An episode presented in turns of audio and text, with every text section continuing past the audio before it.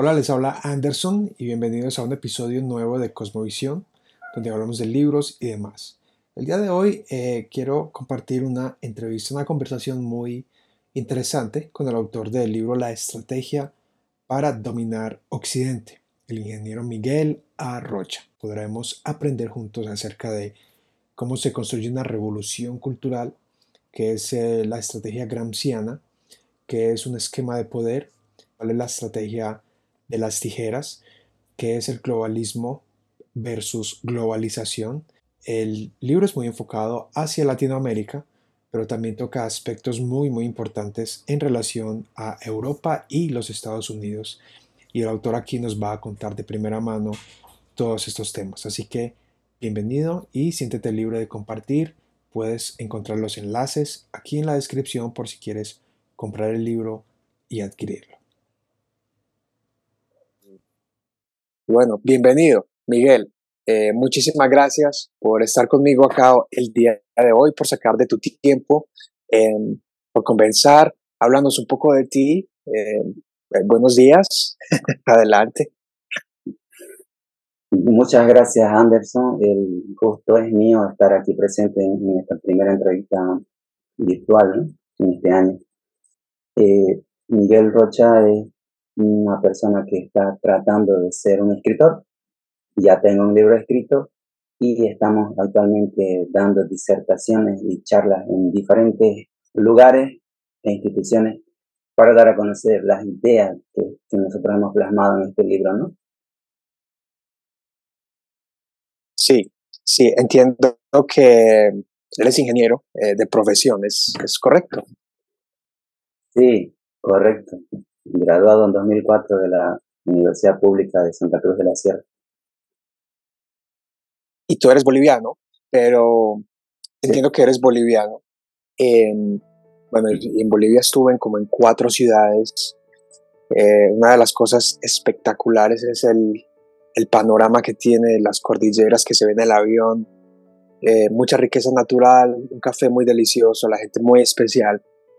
Y bueno, en cuanto a, tu escrito, creo que dices que intentas ser un escritor, para mí ya lo eres. La verdad el libro, que como lo pueden ver lo tengo acá, es un libro eh, que me pareció muy claro, eh, sencillo de leer, los capítulos son muy concisos, aprendí sobre cosas muy nuevas y me sorprende porque nadie en los 38 años que tengo jamás me habló acerca de algunos de esos elementos que tú mencionas en el libro. Además de que quiero que me eh, cuentes un poco tu influencia con el profesor Olavo de Carvalho. ¿Cómo fue esa influencia con él y quién es él? Bien. Eh, es normal que te sorprenda que nunca habías escuchado el, contenido que está plasmado en el libro. Y resulta que ese libro está basado en las enseñanzas del profesor Olavo de Carvalho, que es un filósofo, periodista brasileño que lastimosamente ya nos dejó hace un año y ocho meses que él falleció, fue el 24 de enero de 2022. Entonces, él es considerado como el padre del conservadorismo en Brasil y en el mundo. Es muy reconocido por la élite intelectual americana y de otros países, por filósofos. Inclusive él tiene un debate con el filósofo Alexander Dugin, que es el ideólogo o, de Vladimir Putin, es un filósofo. Entonces, de, a raíz de ese libro, o mejor dicho, de ese debate, hay un libro que titula Estados Unidos y la nueva orden mundial. Entonces, él es amigo, también, amigo ¿no? de Steve Bannon, que es el estrategista de Donald Trump. Entonces, hablaba de Carvalho que sentó las bases del conservadurismo para Brasil, porque todas sus obras de él están en portugués, sus libros, sus clases, eh, sus disertaciones, todo, ¿no? Él vivió, trabajó para Brasil, para que en Brasil nazca una propuesta o un conservadurismo eh, que es la misma de Estados Unidos, ¿no? O sea, él vivía en Virginia. Mm. Entonces, el conservadurismo americano, que republicano, la derecha americana, lo trajo a Brasil, ¿no? Con sus obras. Incluso fue un proceso casi de 20 años ¿no? para que surgiese una derecha en Brasil. Wow. mi influencia, eh, es por haberlo conocido, ¿no? empecé en 2018, cuando descubrí a él y, empecé a estudiar, ¿no? Ya, ya van a ser seis años. Muy interesante. Y, bueno, yo estoy en Colombia, estoy relativamente cerca de Brasil. En una ocasión estuve en Amazonas como una cuadra caminando de ahí mismo de Brasil.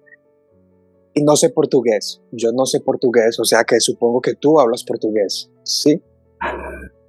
Sí, eh, yo aprendí, gracias a Dios, sin interesarme en política. Entonces, cuando me interesé en política en 2018, eh, yo ya dominaba el idioma, ¿no? Hace unos tres o cuatro años atrás de esa vez.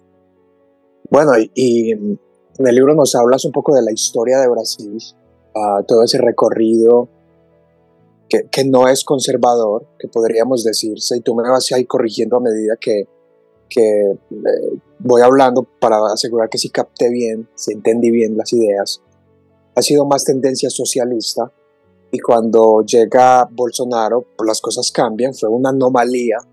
Brasil es un país muy grande y por ser tan grande se, se volvió el centro estratégico. Entonces, a la luz de eso, en relación al libro, ¿cuál sería el plan para dominar Occidente? Ah, bien, el libro eh, del que estamos hablando titula La estrategia para dominar Occidente. Entonces, Occidente es conocido como la cultura occidental. La cultura occidental a la cual pertenecemos nace del encuentro de tres culturas o tres civilizaciones. Es la cultura griega, de la cual se hereda la filosofía, la cultura romana, de donde se hereda el derecho romano, y de Jerusalén se hereda la moral judaica Así es. De cultura nace la cultura occidental o civilización occidental, que prácticamente es la civilización cristiana. Entonces, ¿cuál es la estrategia para dominar esta civilización que conocemos como Occidente? Básicamente, para comprenderlo tenemos que entender que en el mundo están actuando tres esquemas de poder mundial. Esto lo explica muy bien el profesor Olavo también da las referencias de donde él tiene este conocimiento, es el Islam, el comunismo y el globalismo. son los tres esquemas de poder global eh, que están actuando en el mundo. Entonces, ¿cuál es el papel o el objetivo del Islam? Islamizar Occidente. Ellos quieren, eh, no solo Occidente, sino el mundo entero, porque uno de sus versículos en el Corán, la Sura 9.33, si no me equivoco, dice, que el Islam debe expandirse por toda la faz de la tierra y estar encima de todas las demás religiones, aunque no le guste esto a los infieles. ¿no? Entonces el objetivo es obviamente descristianizarnos, imponer su religión, cualquiera sea la de la otra persona, no importa si es espiritista, evangélico o católico, el Islam debe prevalecer. Y entonces en Occidente, ¿qué está pasando? Eh, Occidente está pasando de ser una civilización cristiana a ser una civilización laica. Y civilización laica es algo que no existe porque si el Estado dice que la religión es neutral, neutro, entonces está causando una autoerosión, autocorrosión de los valores. Y eh, lo que va a suceder, ya que su religión no existe, es neutral, entonces va a ser impuesta una religión más fuerte, que claro. Esto está pasando en Europa, no, tanto aquí en, el Estado de América. Aquí está la transición de ser civilización cristiana a una civilización laica. En cambio, en Europa, eh, ya hace rato que dejó de ser la cuna del cristianismo. Ya Europa es una civilización laica que está siendo reemplazada por la civilización musulmana, ¿no? o islámica. Sí, eso, eso que dices me hace acordar de, de eh, Federico Nietzsche, que con la muerte de Dios muere el hombre. Entonces, de allí comienzan a erosionarse esos valores judeocristianos y esa civilización occidental que se construyó con base a el pensamiento griego y romano. Y, la clave para ellos es eh, erosionar entonces esos valores. Ahora, tú dices algo muy clave, esquemas de poder. ¿Qué es un esquema de poder? Esquema de poder es prácticamente, vamos a decir, un sistema en el cual una persona puede premiar a quien obedece y castigar a quien desobedece. Entonces, el esquema de poder es algo que mm, nuestros políticos que son oposición al comunismo no han construido. O sea, el esquema de poder lo tiene dominado prácticamente la izquierda solamente. pero la izquierda, no, la izquierda del globalismo no tiene un esquema de poder en el sentido de, tener grupos, tiene un esquema de poder económico, eso sí. Eh, eh, para entender qué es esquema de poder hay que entender qué es poder, ¿no? De repente por ahí más, más fácil va a ser entender qué es un esquema de poder. Sí, es, es como, como en un hogar, eh, hay unas reglas de juego, donde uno recompensa a los hijos o, o los corrige. Eso es más o menos un esquema de poder. Existen tres tipos de poder. Poder intelectual o espiritual, poder económico y poder político-militar. Entonces, de los tres esquemas de poder que te mencioné, el Islam, el globalismo y el comunismo, por ejemplo, el globalismo representa el poder económico, que ellos son mm. los, los grandes megabillonarios, ¿no? Las que tienen la lana. Fundaciones, fundaciones megabillonarias, entonces son los globalistas. El comunismo son los dueños del poder político-militar porque son los que tienen más, eh, ejemplo, tienen el dominio de las organizaciones sociales, de todo lo que es militancia, por un lado. Y por supuesto también China y Rusia son grandes potencias militares, ¿no? Por, supuesto. Pueden ser más que Estados Unidos. Y el poder eh, intelectual, espiritual, ¿quién lo está liderando? Ya no es el cristianismo. Ahorita el Islam es la fuerza más poderosa espiritualmente. Un musulmano no, los musulmanes castigan con la muerte a quien se convierte al cristianismo, por ejemplo. Claro. Es la fuerza espiritual más fuerte. Sí, Miguel, eh, en la introducción al libro tú dices, el público en general no sabe de guerra cultural, no sabe de estrategia leninista, no sabe de estrategia gramsciana, no sabe de estrategia revolucionaria. ¿Por qué crees que esto es así? que la gente no sabe. No, sí, porque no hay, no, no entendió a, su debido momento, ¿no? Ahora ya un poco entiende que es guerra cultural, ¿no? Que en la cultura hay guerra cultural ideológica, pero en su momento no lo comprendieron. Por eso que el comunismo tomó cuenta de, o tomó dominio de toda América Latina, ¿no? Eh, cuando decimos estrategia leninista, estamos hablando, por ejemplo, de la estrategia de la, estrategia creada desde la Unión Soviética por el propio Vladimir Lenin. Ahora vamos a hablar brevemente en qué consiste esa estrategia de las tijeras, que es que ellos dividen el movimiento comunista en dos alas antagonistas, un ala más radical y un ala más moderada. Entonces el ala radical es el que va a hacer la revolución por la vía de la fuerza, ¿no? por las armas, de la violencia. Y el otro moderado es el que va a hacer eh, o propone hacer la revolución por la vía democrática, lenta, pacífica, gradual, de forma democrática, entre comillas. Entonces, son esas dos alas que dominan prácticamente el escenario político electoral actualmente, y esto se hace precisamente para impedir la creación de un partido conservador o de derecha o de la ascensión de un candidato de la derecha. O sea, solo es la izquierda que está dividido en dos grupos y eso se llama la alternancia de poder también. Un periodo, vale. o periodo está la izquierda comunista, la revolucionaria, radical, y otro periodo entra la izquierda moderada, o dos periodos así, y después vuelven ellos. Entonces es alternancia de poder y nunca hay una derecha, como en Estados eso, Unidos. Eso explica por qué a veces hay, por decir algo, un alcalde que es abiertamente de izquierda, pero hay otro que aparenta ser de izquierda, otro candidato que le hace oposición, aparenta ser de izquierda, pero cuando llega al poder gobierna con las mismas reglas que el anterior. Y uno se confunde. Esencialmente, según lo que enseñas en el libro, son del mismo equipo. Son la derecha de la, la, derecha de la izquierda y la izquierda de la izquierda.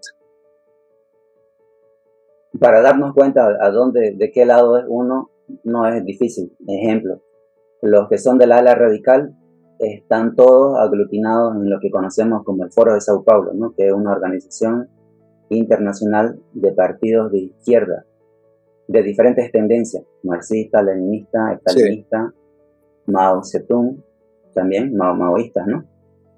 Y em, ellos tienen diferentes métodos, ¿no? O sea, todo lo que nosotros conocemos a ver como líderes, eh, ejemplo, Maduro, Evo Morales, Lula, Daniel Ortega, y Correa son del Foro de Sao Paulo, esa es la izquierda radical. Ahora, los otros que consideramos erróneamente que son la derecha, en realidad no lo son.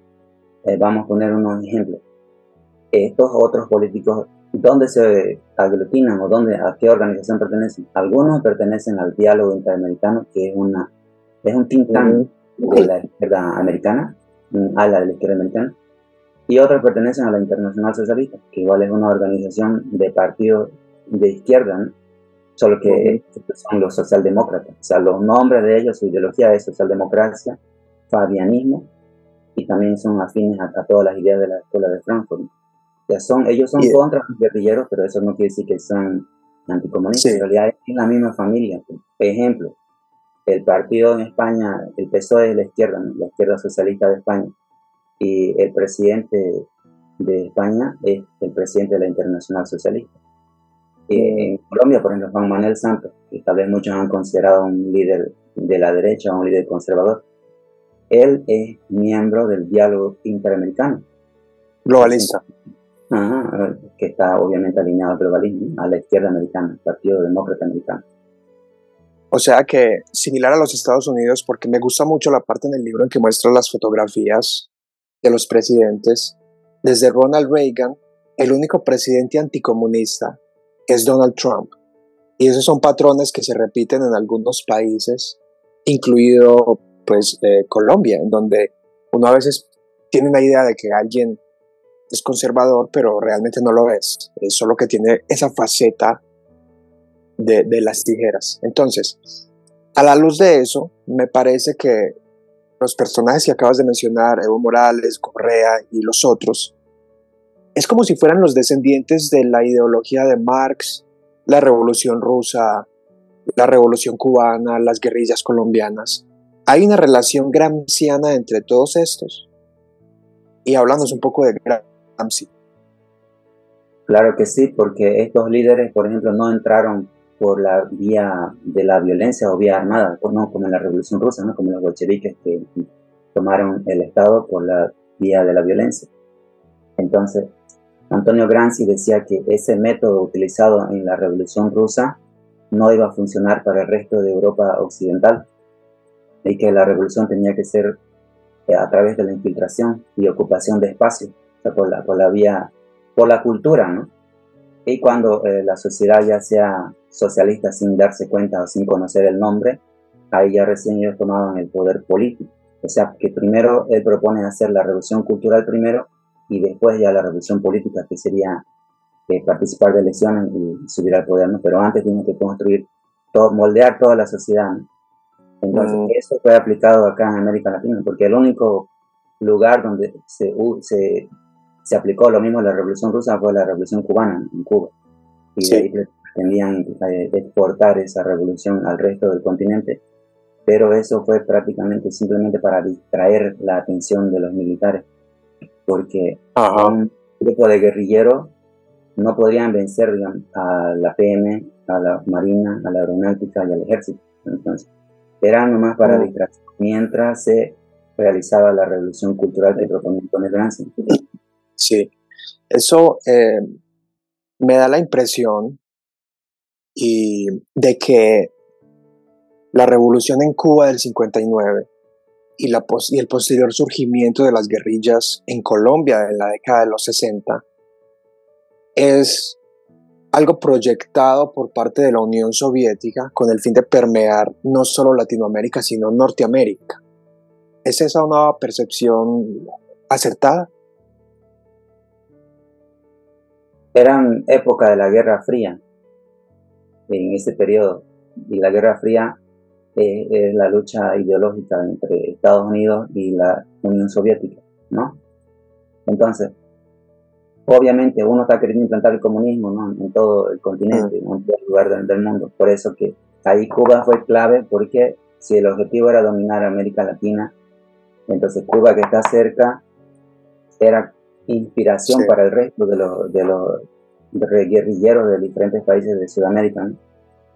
Entonces, prácticamente, en mi entender, fue estrategia porque la revolución cultural no fue propuesta solo por Antonio Gramsci en la década de 30, sino más antes, ya desde 1920, Stalin también decía lo mismo.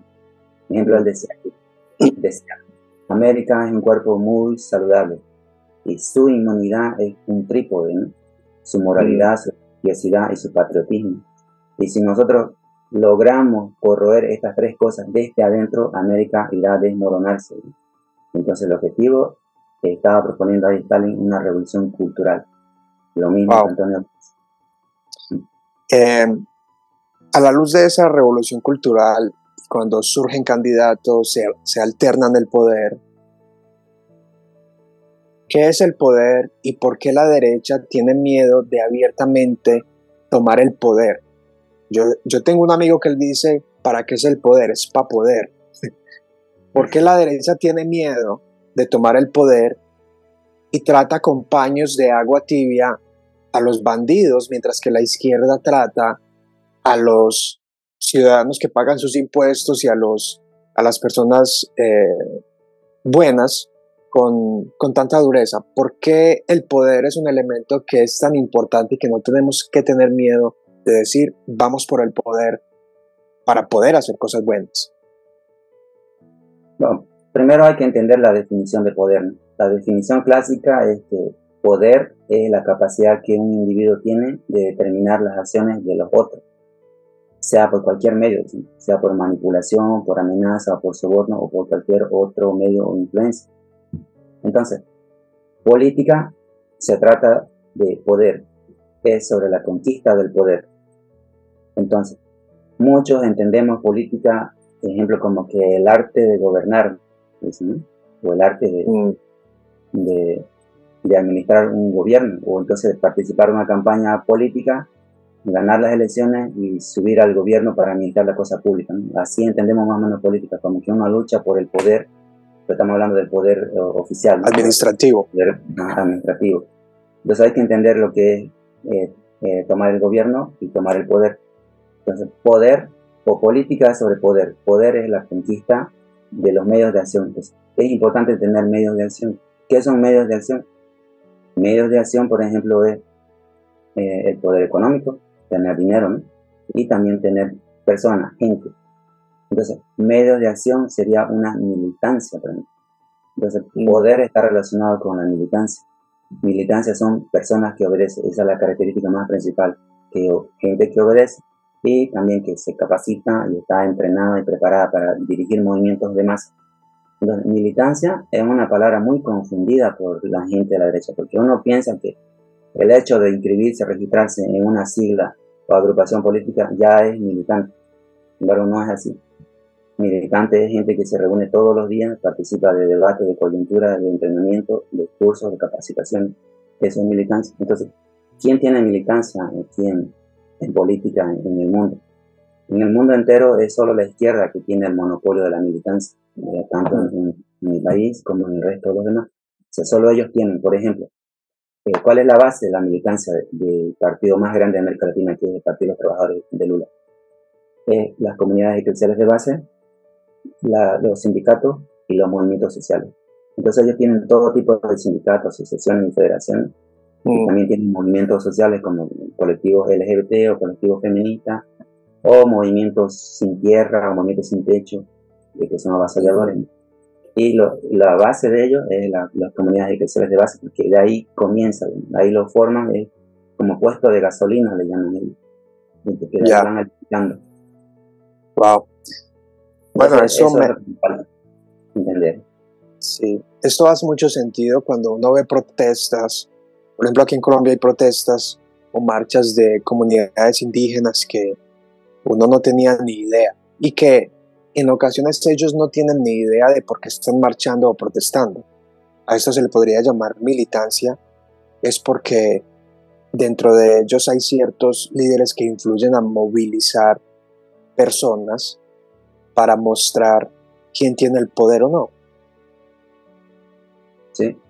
Eh, Aquí es importante que entendamos, la militancia es la minoría organizada y el resto de la población, que es la mayoría, es, es la mayoría desorganizada, que no, no pertenece Muy bien dicho. Entonces, la minoría organizada siempre vence a la mayoría desorganizada en cualquier lugar del mundo, del planeta. Entonces, ¿quiénes tienen eh, esos, esa minoría? Solo la izquierda, ellos tienen militancia. Militancia es gente que obedece. Y en política lo que importa es cuántas personas te obedecen. Nuestros políticos, que nosotros consideramos de derecha, cosas que no son, no tienen gente que lo obedezca. Ellos solo tienen gente que les hace desorganizada. Les, aplauda. Entonces, política es cuántas personas te obedecen y no cuántas personas te aplauden o cuántas personas gustan de usted. Eso que dices es muy importante, una minoría organizada y una mayoría desorganizada. Eh, entre esas mismas líneas, cuando tú introduces una cita del profesor Olao, en donde dices que existe una noción que todo comunista aprende desde pequeño y que la gente de derecha no aprende ni a los 90 años. Es la noción de infraestructura y superestructura. ¿Cuál es la diferencia y relación entre esas dos? La infraestructura es básicamente una organización económica y un esquema de poder armado. O sea, aquí lo que interesa es quién tiene el dinero y quién tiene las armas. Y en la superestructura está compuesta por los medios de comunicación, el aparato legislativo, el aparato judicial y el aparato de la política electoral. También, obviamente, el ejecutivo.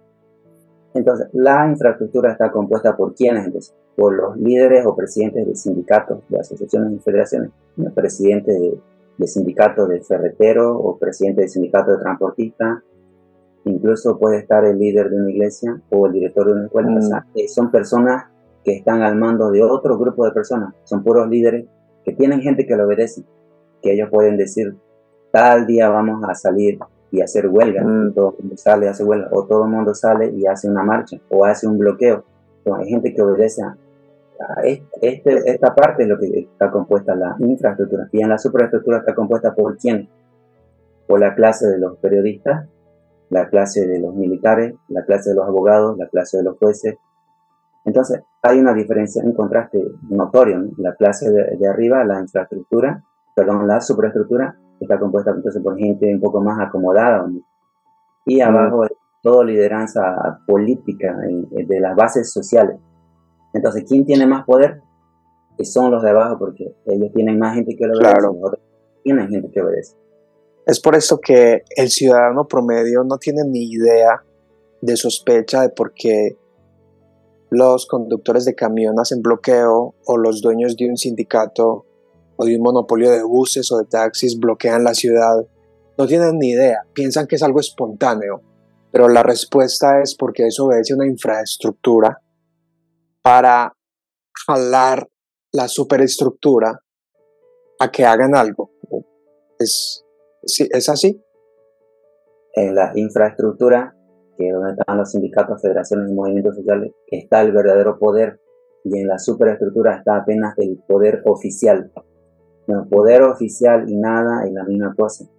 Elegir un presidente sin que éste haya creado una base militante para apoyarlo es la misma cosa que agarrar a esta persona y ponerlo dentro de las aulas de, los leones para que sea destruido o sea impedido de gobernar. Es por eso que llegar al gobierno no es tomar el poder. Exacto. Bueno, eh, Miguel, realmente estos son temas que nos sirven de introducción para el libro, que altamente recomiendo porque es de forma detallada desglosas cada uno de estos aspectos. Ahora quiero que tornemos un poco y giremos hacia el área de la fe y el papel de la religión. ¿Cuál es el lugar de la religión y la teología dentro del pensamiento revolucionario? La teología de la liberación fue una teología creada precisamente para implantar el comunismo en América Latina. Este fue escrito por Nikita Khrushchev. Y acá en, en América Latina fue Ricardo, eh, Gustavo Gutiérrez, un sacerdote peruano que escribió el primer libro de, Teología de, la Liberación. Entonces, ¿qué es Teología de la Liberación? Es interpretación marxista del Evangelio.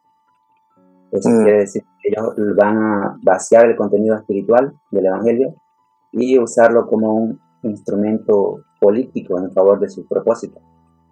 ¿De qué se trata esto? De, que, de enseñar, ejemplo, que Jesús no hacía milagros, o Jesús era apenas un humanista, una persona bondadosa y que no era el Hijo de Dios.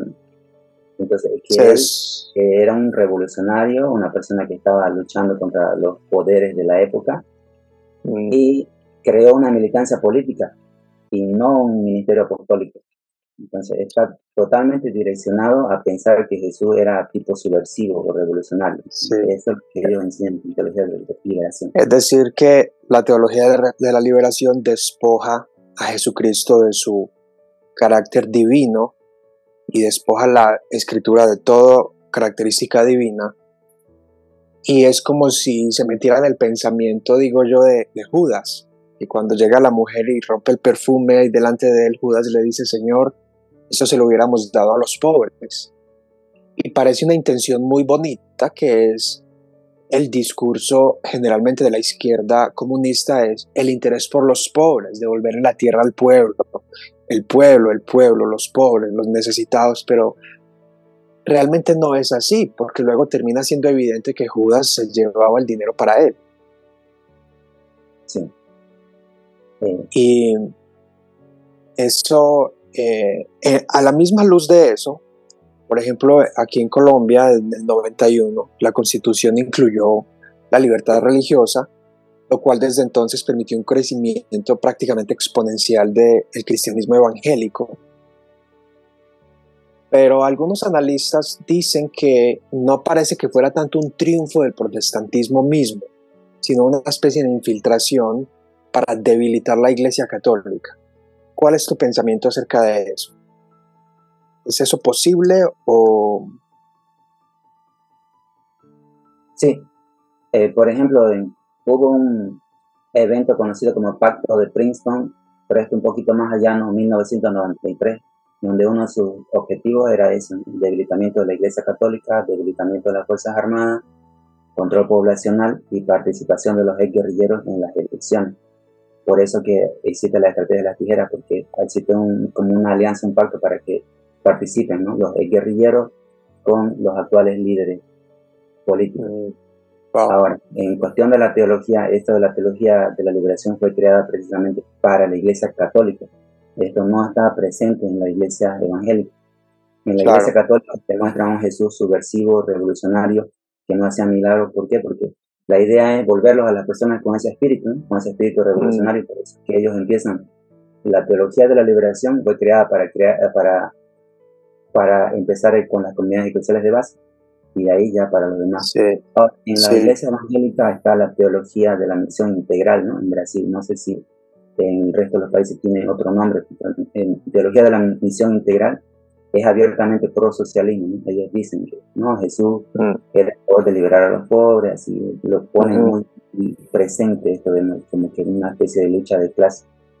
Sí, sí, en eso me parece que a veces no hay mucha unidad dentro del pueblo evangélico porque el enfoque de algunos ministerios de misericordia tiene un pensamiento de la justicia social con el matiz que se usa hoy en día, que es un interés por los pobres. Y, por supuesto, Jesús ayudó mucho a los pobres, hizo muchos milagros a los pobres, pero eso nos dice de que la teología de la liberación nos muestra al rico o al yanqui como el problema y no al hombre mismo y su pecado como el el problema y lo que origina esa pobreza. Entonces, eh, esa es una paradoja y, creo que tú la, la, exploras brevemente, es el pensamiento comunista afirma que el hombre es bueno, pero lo esclaviza. El pensamiento conservador o libertario, tal vez, lo lo, protege, protege a hombres de otros hombres porque sabe el potencial que tiene para hacer el mal, pero le da libertad para buscar su propia felicidad. ¿Cuál es el contraste y cómo ves tú esa paradoja a la luz de este globalismo y estas ideas culturales? Antes de ello, eh, volviendo un poquito a la teología de la liberación, es importante que entendamos que ellos no creen en milagros cuando se trata de enseñar, digamos, de la cura del ciego, ellos dicen que el ciego era una persona que no podía ver, digamos, algunas cosas, como que una persona confundida. Y el ah. leproso una persona que estaba excluida de la sociedad y simplemente había que excluirlo. Yo escuché incluso al propio Papa Francisco decir que, que Jesús no multiplicó los, los panes y los peces, sino no se acabaron, dice. O sea, hay decirte que, que, no hubo multiplicación, sino que no se acabó. Claro. ¿Qué es el mensaje que está, está queriendo decir? ¿Qué? ¿no? Uno dice, o sea, está queriendo decir que lo que fue, lo que ahí hubo fue simplemente compartir. Todo el mundo compartió lo que tenía y no se acabó. En cambio, la palabra multiplicación es clave, ¿no? Porque la Biblia habla mucho, en muchos lugares de multiplicación, ¿no? Del aceite de la viuda y de los panes. Sí, lo cual suena contradictorio porque, sí, ah, perdón. Sí, entonces, esta teología de la liberación trata de prácticamente quitar el contenido espiritual y ver que muy mucho humanista, ¿no? En favor de los pobres, de, la, de los oprimidos, pero es puro discurso, ¿no? Porque ellos quieren llevarlos a la lucha de clases, que es el comunismo, división entre rico y pobre, entre blanco y negro, entre eh, empleado y patrón, entre el padre y el hijo. A eso lo quieren decir. Y en la, iglesia le dicen que no se debe meter en política. En la, católica le dicen que tiene que entrar a la política y en la evangélica que no debe hablar de política. Por eso les favorece a ellos también. Sí, absolutamente. Yo siempre digo que cuando eh, me dicen, no, la iglesia no debe hablar de política, me parece que eso es una expresión política. Entonces, eh, a, la luz de eso y esa batalla cultural y ese globalismo, ¿por qué suena tan racional y tan creíble para la persona de hoy día? Porque estos discursos suenan tan bonitos como decimos aquí porque al pintarnos pajaritos en el aire es tan fácil creer en eso si hemos visto en la historia tan evidente que es una utopía que no funciona. Sí, globalismo hay que entender qué es, qué significa. Por ejemplo, cuando nosotros escuchamos la palabra eh, aborto o quienes promueven el aborto, ah, ese grupo son abortistas, o si hay un grupo que es a favor del socialismo, son socialistas, o si son a favor de, promover las ideas LGBT, donde son, son gaysistas, pero, y entonces a quienes le decimos globalistas, ¿quiénes son los globalistas? Son los que son a favor de una nueva orden mundial, la implantación en el mundo de una nueva orden mundial, son los globalistas, estas son las ideas del globalismo. Y existe una confusión entre el término de globalismo y globalización, que no es lo Exacto. mismo. y ahí está el problema. Cuando escuchan de globalismo, lo ven como que algo bienvenido. O sea, ¿quién debe, no debería haber alguien que se oponga. Lo que pasa es que mm. globalización es un concepto económico y globalismo es un concepto político. Total, no tiene nada que ver una con la otra. Globalización es hacer negocios o comercio con los diferentes estados de otros países, ¿no? Que es lo normal, intercambio de productos, de ideas, de, todo, ¿no? Y globalismo ya es eh, implantar en el mundo una especie de una nueva civilización en donde exista un solo líder, una sola moneda, una sola religión mundial, una sola policía, una sola identificación. Estas son las ideas del globalismo. Y son los tres, son tres agentes que están atrás de ellos, ¿no? El, la hermandad musulmana, que es el islamismo, y los grupos metacapitalistas, que son los globalistas, y el comunismo, con China y Rusia al mando. Los tres, digamos, quieren el poder, el dominio total.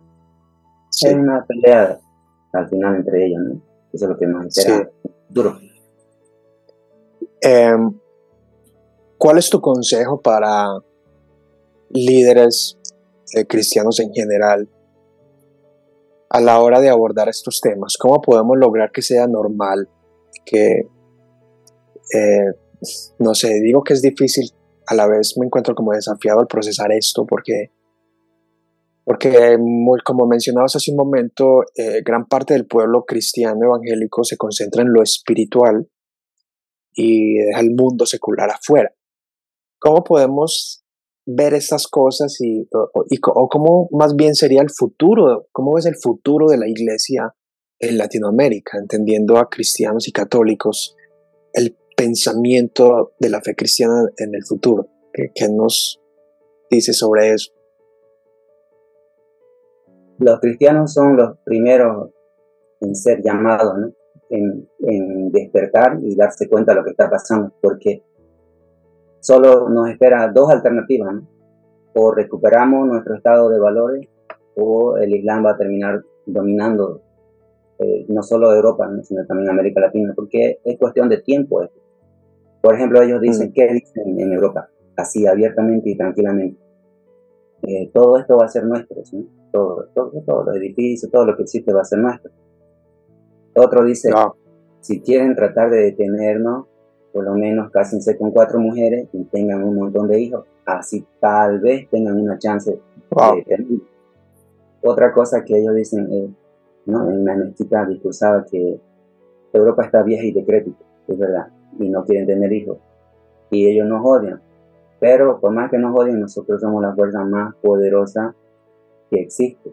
Entonces vamos a darle lo que ellos necesitan. Necesitan hijos, entonces nosotros les vamos a dar hijos. Vamos a criar hijos con su mujer. Entonces, la tasa de natalidad eh, de los musulmanes en Europa está en 8.1 y de los europeos está en 1.2, 1.5. Hmm. Por eso ah. está pasando a tipo el gran reemplazo, dice un escritor francés, el gran reemplazo, o sea, una civilización siendo reemplazada por otra civilización. Y es totalmente contraria, diferente al cristianismo, ¿no? no existe el perdón en el Islam, por ejemplo, ¿no? Al que roba es amputación de la mano, se vuelve a robar es amputación de la pierna izquierda. El adulterio se condena con apedreamiento.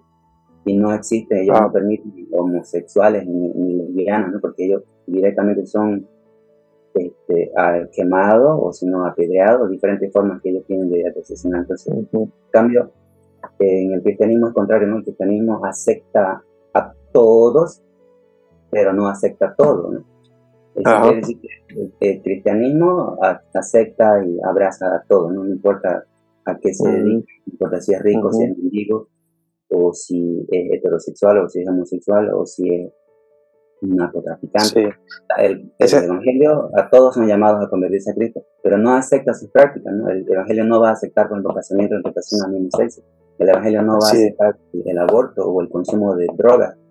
Entonces, eh, por eso que recuperar los valores, y los primeros en ser llamados para eso son pues, las iglesias, los cristianos, que deberían hablar de la recuperación de los valores, qué es lo que se necesita.